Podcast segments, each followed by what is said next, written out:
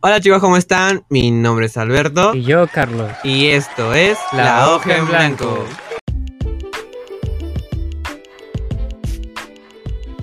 Hola chicos, ¿qué tal? ¿Cómo están? Aquí en un episodio más de tu podcast psicológico favorito de La Hoja en Blanco.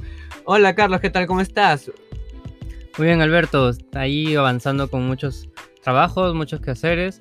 Pero finalmente nos llevamos a juntar de nuevo para hacer este nuevo episodio de tu programa, nuestro, mi programa, el programa de todos ustedes. Cuéntanos, Alberto, ¿cómo te fue a ti? ¿Qué tal tu semana? ¿Cómo has estado? ¿Qué nos traes para nosotros hoy? Bueno, eh, yo he estado bien, bien ocupado. Eh, ¿Por qué? Porque he tenido que hacer varias evaluaciones psicológicas a niños, adolescentes, mis compañeros ayudándome para hacer con algunas evaluaciones a adultos. En el trabajo también ha habido bastantes cambios, también gente nueva. Entonces, eh, todas esas novedades, pues, se los comparto porque en verdad han, han estado con muchas cosas eh, que he tenido que estar eh, prestándoles atención. Pero bueno, como Sí, dice sí me has comentado. Incluso creo que has comprado uno que otro detallito para avanzar tus, tus evaluaciones, ¿no? Sí, me he comprado algunos este, test psicológicos, algunos son virtuales, otros son en físicos, ya por ahí Carlos vio uno y ya quería pues ya saber cuál es y cómo funciona, pero bueno, así son ese tema de los No test. puedo evitarlo, chicos. O sea, Eh. esos temas son- me- no sé, me llaman mucho la atención. Sí, eh, Creo que a todos. claro, e- es cierto, pero creo que más va a llamar la atención el, el tema de este podcast, que justo publicidad se encargará de, de colocarlo, pero más que todo nosotros queremos mencionar que es un nuevo segmento que estamos hablando y que en verdad queremos comenzar a, a ponerlo con más, más episodios. Eh, en este caso pues se va a llamar con este asesinato peruano, este caso clínico eh, de Mario Poggi. Claro. Y este caso clínico, así en cosas generales, creo que sale en el 86, ¿no, Carlos? Sí, es un caso clínico peruano para aquellos que nos escuchan desde el extranjero, que ha sido mucha polémica por bastante tiempo en las noticias. Salieron muchas entrevistas, mucho, también hubo reportajes, muchos eventos, muchos eventos a través de eso, ¿no? Y las noticias comenzaron a, a salir con, con ese tema por bastante tiempo, por una semana incluso. Y ten- hay que tener en cuenta que, Carlos, que en esos tiempos, en el 86, eh, una vez creo que estábamos hablando que ya estaba en época del terrorismo. Claro, es que a partir, tengo entendido que a partir de los 70 Ya. casi inicios del 86. Han sido momentos históricos en el Perú muy, Difíciles muy acá, difíciles, en muy el Perú, fuertes, sí. ¿no? Incluso hasta del 2000, creo. El 2000 ya como que terminó la época de Fujimori. Eh, lo que pasa es que ya en esas fechas era muy complicado, o sea, ya de por sí eh, el peruano vivía, tenía una vida muy, muy difícil. Entonces, ver casos o invertir en la salud mental no era la, la preocupación del Estado en sí, ¿no? Y claro, y en ese momento era la situación muy crítica en salud mental, creo yo. ¿no? Sí, entonces... por tantos eh, atentados que ha habido en el país, por tanta corrupción, tanta mentira, tantos engaños. Sí, así que en este podcast vamos a estar básicamente presentando este caso. Espero que ustedes puedan, este, les pueda agradar. Y así como este caso, pues eh, vamos a presentar muchos más en otros, en otros podcasts. de acuerdo a la acogida que le den. Todo Eh, depende de ustedes, chicos. Si quieren que sigamos dando estos capítulos, siguientes capítulos de casos clínicos, ustedes nos pueden seguir avisando o incluso lo podemos ver en los números, ¿no? Cuántas personas nos puedan ver. Si De lo pueden a compartir para nosotros, genial. Cosa que así sabemos que así a la gente le gusta este tipo de segmentos. Y que estos segmentos van a ser, se van a publicar en las noches, ¿no? Y Mm, ya claro, hemos organizado todas esas cosas. Ahí justamente con Alberto también hemos hablado, ¿no? De que hemos dado muchos segmentos, pero no les damos seguimiento ni capítulos. ¿Por qué? Porque vemos Hay que uno enterrado.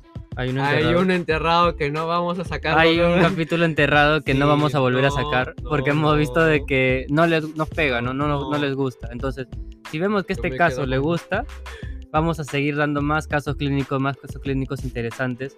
Y yo tengo varios, o sea, yo tengo varios en la maleta que puedo ir sacando poco a poco. El caso de la maleta, claro. Hay, hay- uno, hay uno, hay uno. Muy bien, muy bien. Pero no, caso no la spoilees, no spoilees. Una- un caso más, por ejemplo, la chica que fue criada con perros. Ya ahí lo dejo todo.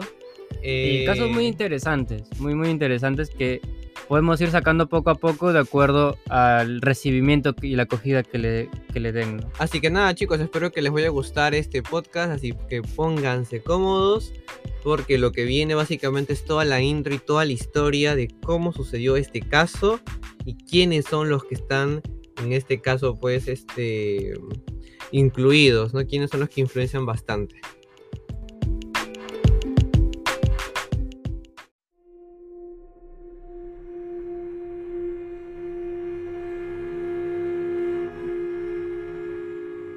Bueno chicos, para comenzar vamos a ponerles un poco más en contexto y vamos a narrarle la historia del caso clínico de Mario Poggi.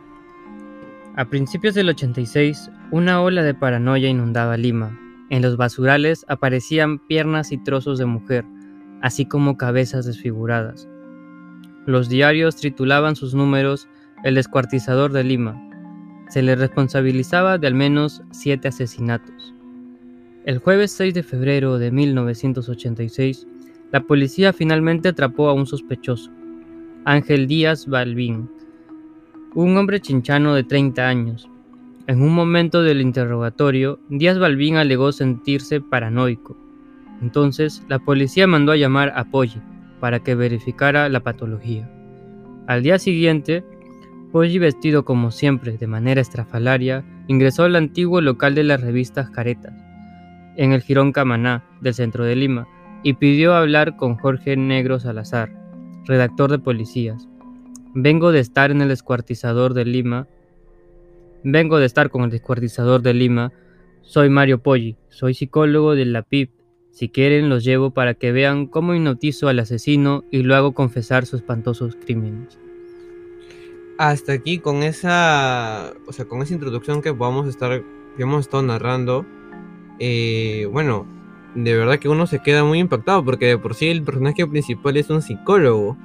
El día de hoy vamos a hablar de un psicólogo, Alberto. Sí. Y vamos a analizar al psicólogo a profundidad y ver en esta historia qué papel cumple, ¿no? Eh, incluso nos vamos a dar cuenta de cómo es o quién es en este caso el agresor. O sea, esta persona ya había asesinado siete veces, según la historia, eh, y que aparte de eso, pues, nos damos cuenta que eh, Poggi dice algo muy interesante, ¿no? Que podría hipnotizarlo. Y ese tema es muy, muy interesante. ¿Por qué? Porque mucha gente cree que es como una terapia, la hipnosis.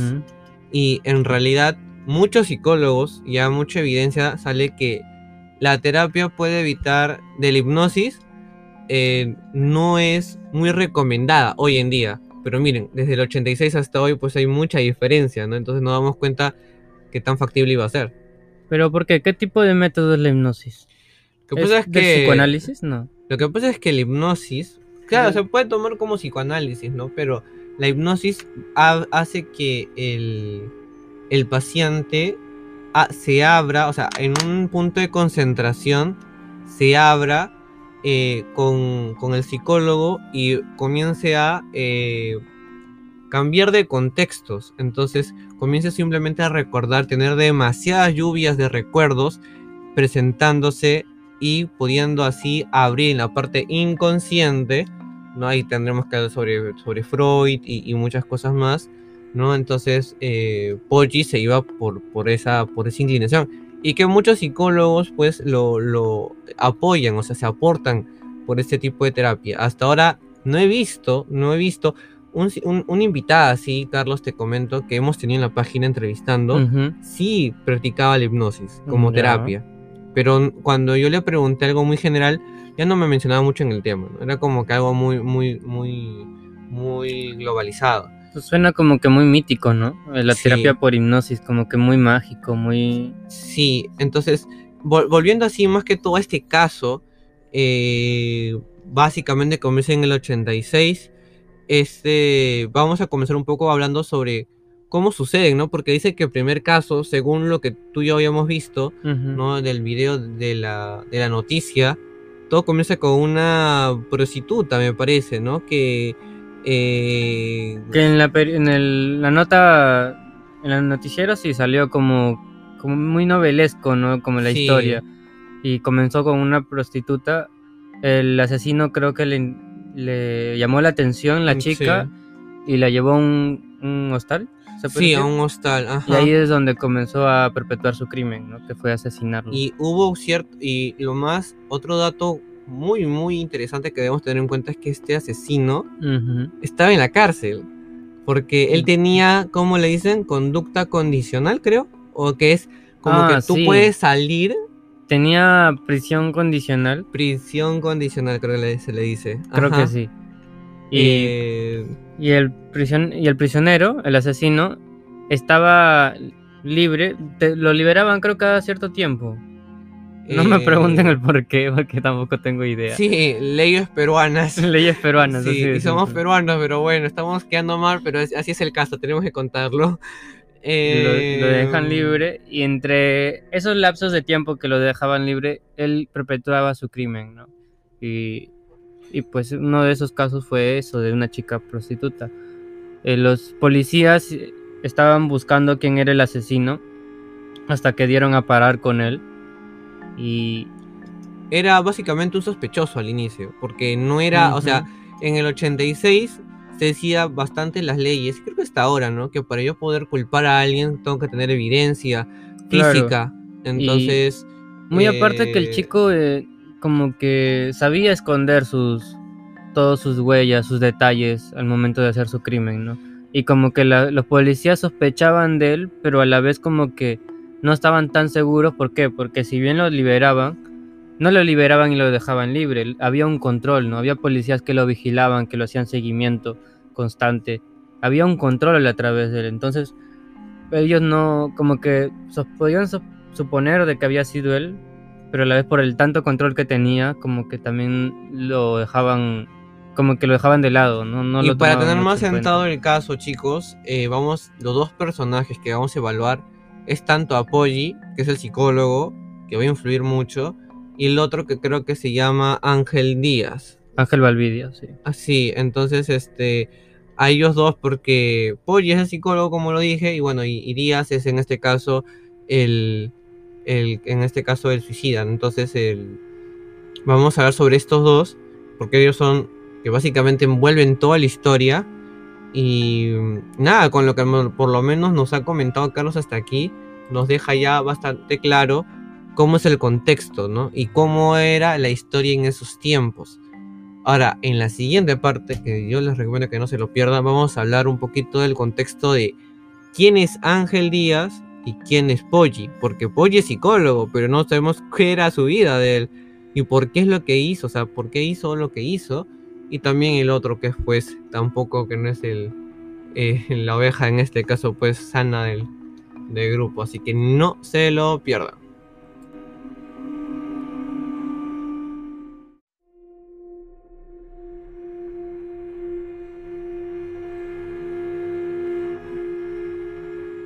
Y bueno chicos, ya estamos aquí en la última parte de este episodio, de este caso clínico eh, llamado Mario Poggi, en la cual pues vamos a estar hablando un poco, un poco de cada cosa, pero centrados básicamente en el diagnóstico de cada uno, ¿no? Por Ángel Díaz y de, y de Mario, del psicólogo. ¿De qué comenzamos, Alberto?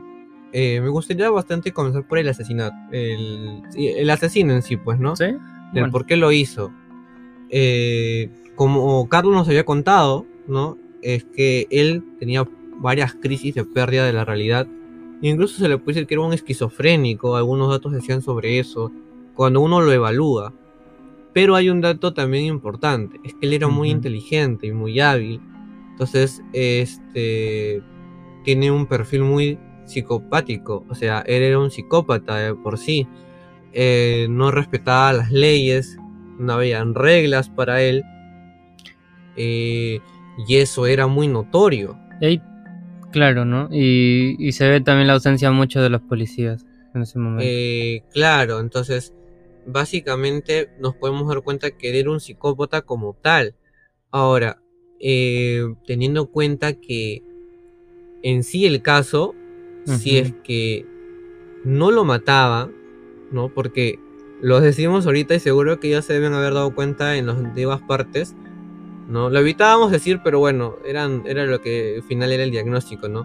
No es que Mario Poggi pues lo mata a, al, Al asesino, asesino. ¿no? Para poder eh, obtener lo que él quería, ¿no?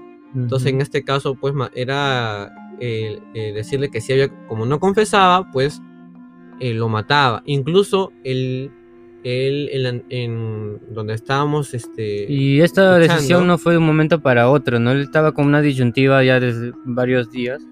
que ya estaba demasiado desesperado. Pues Sí, una la parte presión donde- también de los policías a que terminara Ah. de una vez. Había el- una parte donde incluso lo pone a orar, creo. eh, a, hacer una Sí. oración, a rezar para que él cambiara. Ahí yo creo que ya perdió totalmente la ilación de la El sesión. juicio. El Yo juicio de la creo que sesión. ya el juicio lo tenía muy meter a el. Dios, mandarlo a que desfilara desnudo por la ciudad, la misma capital. Como que ahí ya como que se nota mucho su, su desesperación, ¿no? De no poder ver, sacar la información. al- Claro, al y, criminal. y yo también me pongo a pensar cómo los policías, detectives, como se llaman en esos tiempos ellos, cómo no se dieron cuenta cómo era la persona del, de- del psicólogo, no mira lo que estaba haciendo y no le pusieron límites. Es No, que él buscaba eh. formas también de, de pasarse a los policías. Claro, no, de hecho, si para asesinarlo, pues él le dice al, al guardia, no le voy a hacer una evaluación más. Sí, necesito que se vaya, por Mm, favor, necesito sí. privacidad. Exacto. O sea, como que eh, de alguna forma u otra evitaba a los policías. Mario Pollo al final también es un asesino. O sea, por lo que hizo y por eso es lo que está diciendo Carlos. ¿Por qué? Porque un asesino planifica la acción. O sea, él, para que, para que él pueda asesinar, Carlos lo dijo, tenía que sacar al oficial. Y él tenía que, él tenía armado en su mente qué le tenía que decir al oficial. Voy a hacer una, voy a hacer una, técnica, ¿no? Lo voy a evaluar una vez más, ¿no? Y él lo asesina a Ángel Díaz con su, bueno, dice en, en el reportaje con la, lo ahorca, ¿no? Con la, con la correa que él tenía en el pantalón. Ahora, eh, y él, él cuenta, él mismo cuenta, Mario Poggi, que cuando lo estaba ahorcando, Ángel Díaz confiesa. Ahora, no tenemos evidencia de eso. Algo que me parece curioso es que al momento de cuando lo ahorca, el, el tipo era más alto que Polly y más fuerte. Y no hace absolutamente nada, se deja ahorcar. Ahora, Claro. así es como lo representaban también en el reportaje, ¿no? No tengo... Claro, yo también puedo pensar que como él es el malo de la película, tienen que ponerlo, pues, ¿no? Una Porque persona Ten fuerte. en cuenta también quién ha hecho el reportaje, ¿no? Que también eso influye. Porque también pueden, digamos, mm, digamos que lo ha hecho Polly, el reportaje. No sé si será o no será, pero si en caso lo haya hecho él, pues obviamente a él lo van a poner como bueno, ¿no? Y todo el reportaje lo van a representar como a Valvide el malo.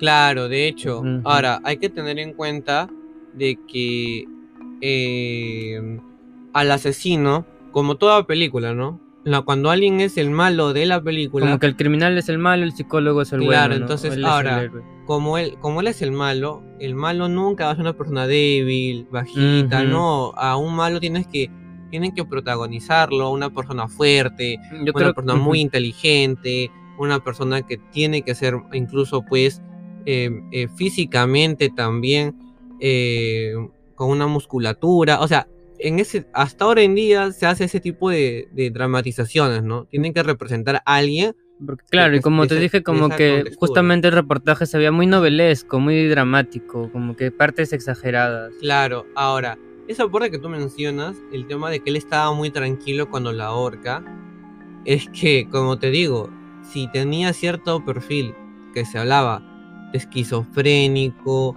tenía, eh, tenía crisis, o sea, no él es que él, no era violento todos los días, ¿no? Porque las, cuando le tocaba una crisis, él, él es ahí donde eh, mostraba esa parte agresiva, ¿no? Este que posiblemente, como, como se mencionaba anteriormente, no se llegaba al punto hasta matar a alguien. Eh, pero claro, con, con Poggi no sucedió eso, ¿no? Porque él sabía, ¿no? Que si él confesaba o demostraba algo, simplemente pues no iba a salir. Ahora, tengamos en cuenta, Carlos, si es que supongamos que Ángel Díaz reaccionaba con, con, con Mario y lo mataba al, al psicólogo. No iba a lograr nada. Al contrario, se estaba entregando básicamente porque estaba demostrando que él, ya era, él era el asesino. Entonces no podía, no podía hacer nada. Tenía que básicamente. Pero él ya estaba en la cárcel. Igual- Estaban en un cuarto, creo. No estaban en la cárcel. Él estaba No, en no, un no, cuarto cuando lo estaba evaluando. Me refiero a que Valvidia ya estaba en la cárcel, ya estaba en prisión. Claro. En prisión condicional, Claro, pero es que estaba en ser- prisión. claro, pero es que él, claro, él, él estaba en prisión cumpliendo una condena todavía. Este, pero imagínate si lo inculpan de nuevo por asesino. O sea, eh, más años, Claro. no lo iban a dejar salir. Y acuérdate que toda persona que tiende a tener estos trastornos, eh, pues para algunos, matar, descuartizar, se sienten con una enorme satisfacción Una sensación no de poder, saciarlo, creo, ¿no? a, a- a no saciar esa, esa necesidad de, de, no sé, de cortar, de descuartizar, ¿no? Eh, también pues entra cierta ansiedad a esta persona. Eh, eh, puede sonar un poco... ¿Tú crees que sea adictivo eso? La sensación del poder al momento de matar a alguien. Más que poder, la acción. O sea, eh, la persona que descuartiza no es un tema que por satisfacer No solo sea asesinato y ya. o sea. No, él, él lo hace porque satisfacción. Es, ella, pongamos un, algo más así, más específico. Imagina por una persona que le gusta demasiado el sexo. Él lo hace varias veces, no por la acción, sino porque si- sientes mucha satisfacción. Libera muchas hormonas. Igual el asesino. El asesino siente muchas mucha satisfacción al hacerlo. Entonces, eh, y si no lo hace, ¿qué pasa? Se vuelve ansioso. Entonces, también cae en, en esa, eh, en esa, en ese otro problema psicológico. Claro, porque ojo, no solo es matar nada más, ahí también está haciendo una acción muy exter muy extra, ¿no? Que es desmembrar al, al asesino. Claro, eh, el asesino al, al descuartizar pues tenía que hacer varias cosas, ¿no? Tenía que desaparecer la ropa, los materiales, tenía que... Porque la sierra nunca se dijo, nunca se dijo en el reportaje si le encontraron.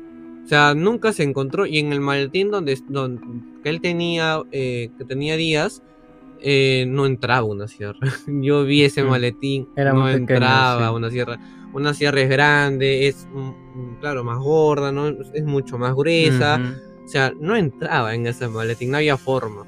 Entonces, este, chicos, nada, eh, básicamente ha sido el diagnóstico para, para ellos dos. Eh, un, ah, verdad, un dato más es que eh, Mario, el psicólogo, era un narcisista.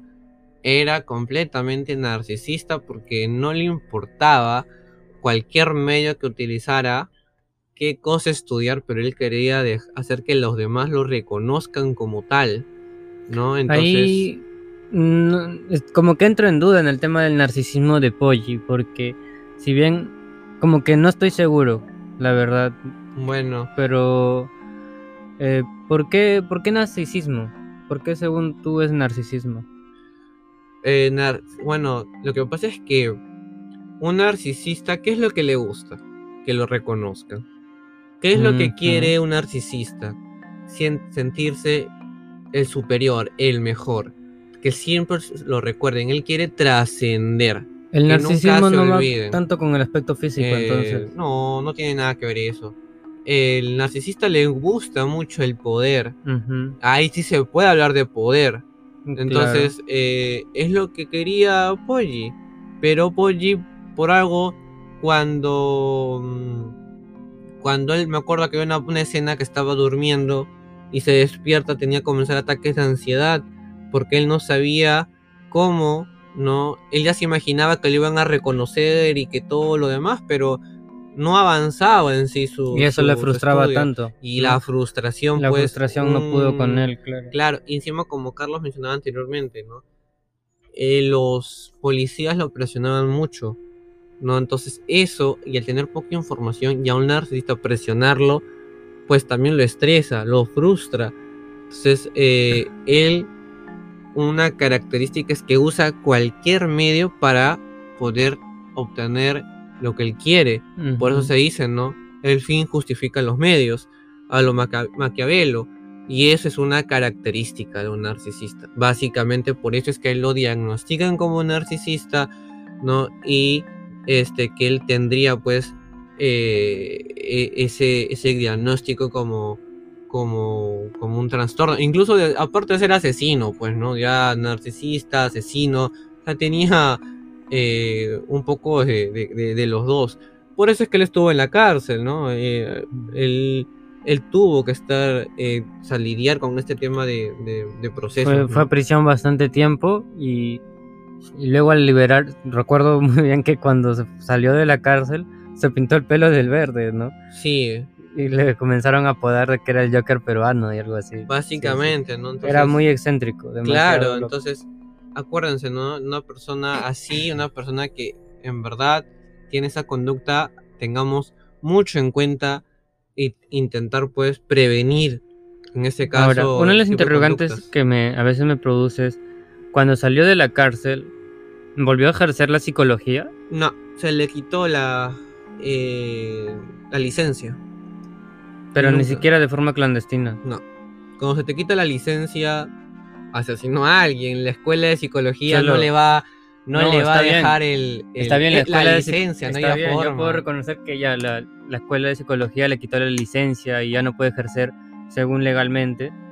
Pero mira, ha habido poco, hace poco una noticia en la que un señor X, que ni siquiera ha estudiado, se ha imprimido un cartelcito de certificado de psicología en el Perú Pero y ha ejercido así como psicólogo. ¿Por qué Poggy no lo podría hacer? no podría porque era un, él era la noticia del 86. Mm, ya.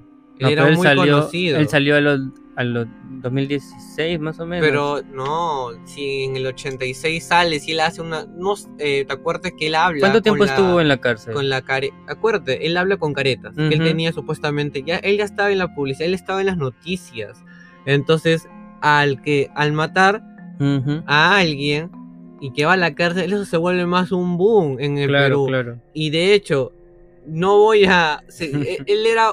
Ya, para que la gente actual nos conozca, eh, entienda, ¿no? Porque pues soy un adolescente por acá.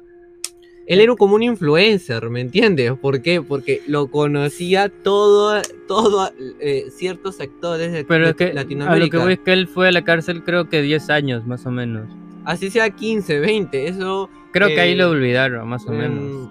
La gente se bueno, puede olvidar. Hay bueno. jóvenes que también por si acaso bueno, no se acuerdan Hoy de en él. día, hace una semana, Hoy en tú día te enteraste de, tú me comentaste de este, de este caso que tú lo, tú lo encontraste y a Ya. mí me lo pusieron en un caso, en un caso clínico. Si en mi universidad pudo haber pasado Porque esto, nosotros estamos en en este entorno. Pues. Yo me rodeo con personas como tú que estudian psicología. He leído libros de psicología.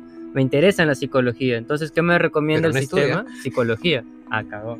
entonces, este, Entonces- A, a- a lo que, claro, claro, tienes razón, pero lo que me voy es de que estos Pero- casos ha Ujú. sido como él, ha sido un caso muy fuerte. Sería muy raro, de verdad, muy raro que una persona le dé, se, quiera aceptar una terapia de él. Ujú. Yo creo que de toda la línea de, Yo de- creo de que puede pasar con las personas que no están rodeadas en este entorno y no saben, no saben netamente nada de psicología. Yo creo que puede pasar, porque hay. Vamos a decir que muy todos- eh, yo, yo difiero, yo creo que es bien difícil que alguien acepte. O sea, lo que pasa es que Bueno, hay gente que se va a chamanes. Lo que pasa, lo que pasa es que el chamán no estaba en las noticias. O sea, tienes que tener en cuenta de que, por ejemplo, si a mí me dicen, una persona me dice, este, te voy a enseñar habilidades este, sociales. Ah, ok, perfecto. Me, quiero saber quién es esto, me Pero informo un poco. con el paso del tiempo se aquí. pueden olvidar. Y luego, pero si viene alguien que me diga, que viene, no sé, se me ocurre, alguien de la tele, que podría ser, no sé, el doctor ese, doctor TV de televisión, obviamente que esa persona es medio eh, público, entonces, obviamente yo no voy a aceptarle porque él es médico, él no es psicólogo. No me Mm. gustaría aceptar de él porque él es, eh, yo ya conozco un poco. Igual sucede con el ambiente social de- en este caso, ¿no? Eh, que él procese la psicología en una entidad imposible porque En una entidad no, pero de forma independiente. En forma pues. independiente sería muy difícil, muy, muy difícil de que él pueda hacerlo. por último, en ese momento hay gente en provincia que ni siquiera ha tenido tele. Porque o ten en cuenta, ten en cuenta que él en el reportaje, cuando él habla de nuevo, él le preguntan un montón de cosas, él habla de muchas cosas como él es este narcisista, porque es como tal, ¿no? ¿Tú crees que él no habría dicho que aún da terapia? si es un narcisista, para Mm. que sepan que no ha- nada lo detiene. Sería una forma muy tonta de. De confe- No, yo creo que no le convendría, ¿no? Que lo diga. No lo sé. Claro, no sería, pero a un narcisista no le importa eso, pues. A ver, entonces, básicamente nos vamos por ese lado. Yo difiero, puede ser si es que alguien por ahí le dio terapia a un tal Mario Poggi, pues No te digo que lo haga 100 Eh, personas, ¿no? Ni- no, ni, a no. 10, pero yo creo que una que otra. yo no creo, imposible, pero bueno, muchas Porque- personas pueden, pueden, como dice Carlos, ¿no? El mundo es grande Porque y como te digo, suceder. incluso hay gente que estaba a favor y aún está a favor de Poggi. Creen que él es un héroe, ¿no? En ese tiempo puedo decir que estaban a favor. Hoy en día dudo muy diferente. No he visto ningún movimiento Solo ni te una invito a ir a página. Twitter. no que, que esté que, que- que esté a favor no o sea lo No. dudo mucho pero pero pero bueno sería un poco raro y viene una reflexión no estamos de acuerdo de que la persona puede tomar la vida de otra persona con sus propias manos o sea puede juzgarte tú crees que tiene esa capacidad una persona de tomar la vida de otra persona Yo creo que es complicado ese No, tema. no Yo es creo que es un tema complicado, no. Y podríamos dejarla para Sí, otra yo, sesión. eh, y, y eso, y eso es muy tedioso. Así que nada, chicos, espero que les haya gustado hasta aquí esta, esta dinámica, este, este caso. Eh, más bien síganos en nuestras redes sociales como Facebook, Instagram, TikTok, igualmente acá en, en los podcasts. Compartan este episodio con los demás, con las demás personas que ustedes crean. Y si ustedes quieren que hablemos de más casos clínicos, por favor envíenos un mensaje en cualquier red social, como también pueden dejar en los comentarios en como publicación en alguna de nuestras plataformas. No sé, Carlos, algo que quieras decir para terminar ya esta parte. No, como dice Alberto, gracias por seguirnos, gracias por estar en sintonía con nosotros y seguirnos a todas nuestras redes. Espérennos hasta el siguiente capítulo. Sí, chicos, así que un fuerte abrazo, Carlos, un fuerte abrazo, chicos. Nos vemos. Chao, chao. Hasta luego.